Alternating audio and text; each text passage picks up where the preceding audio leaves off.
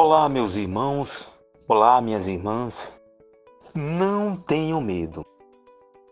Apenas permaneçam firmes e vejam como o Senhor os resgatará neste dia. O próprio Senhor lutará por vocês. Essas palavras foram ditas por Moisés em um dos episódios mais dramáticos da história dos Hebreus. Na ocasião, eles estavam fugindo da ira do Faraó, que estava com seu exército e com carros de guerra, enquanto à frente deles estava o intransponível Mar Vermelho. Diante daquela situação, os hebreus começaram a murmurar, pois estavam com os ânimos abatidos, prontos para a rendição e um possível retorno à escravidão egípcia. Podemos observar que o povo havia esquecido rapidamente da intervenção poderosa de Deus durante a fuga do Egito, pois o Senhor tinha feito os egípcios presentearem os hebreus com prata e ouro. Sim, é isso mesmo. Saíram ricos de uma terra onde foram escravos. Esqueceram que foi o Senhor que permitiu a morte dos primogênitos egípcios, enquanto preservava a vida das famílias israelitas. Esqueceram que o Senhor ficou de vigília a noite toda, até o último hebreu ser liberto do Egito esqueceram-se dos providenciais instrumentos de proteção e de orientação para a caminhada, tais como a nuvem pelo dia e a coluna de fogo à noite.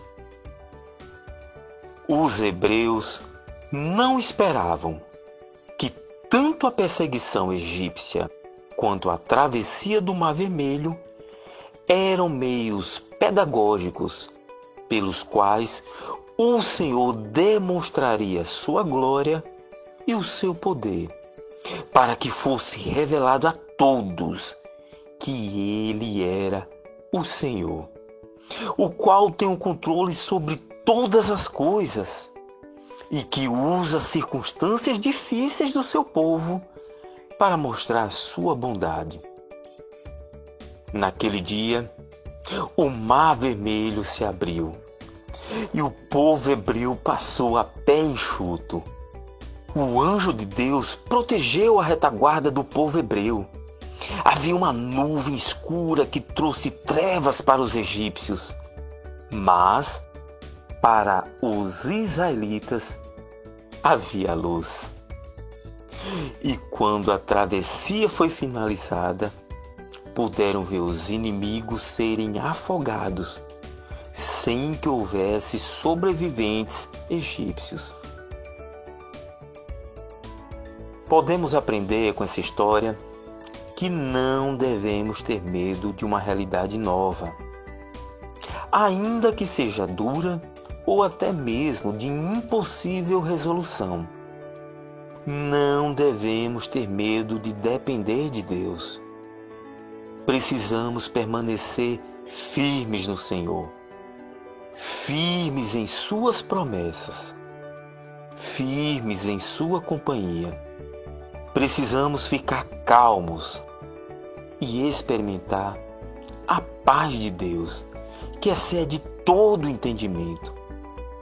O que o Senhor espera de mim e de você é que continuemos a marchar Vamos seguir em frente, vencendo os novos desafios a cada dia. Não podemos deixar que o medo nos paralise. Marchemos! E diante de uma situação que não conseguimos resolver, lembrem, é Ele, o próprio Deus, o Eterno que sempre lutou as guerras as quais eram impossíveis para o seu povo. Se os perigos e as incertezas te cercam e querem te paralisar, não desista. Confie em Deus e siga em frente.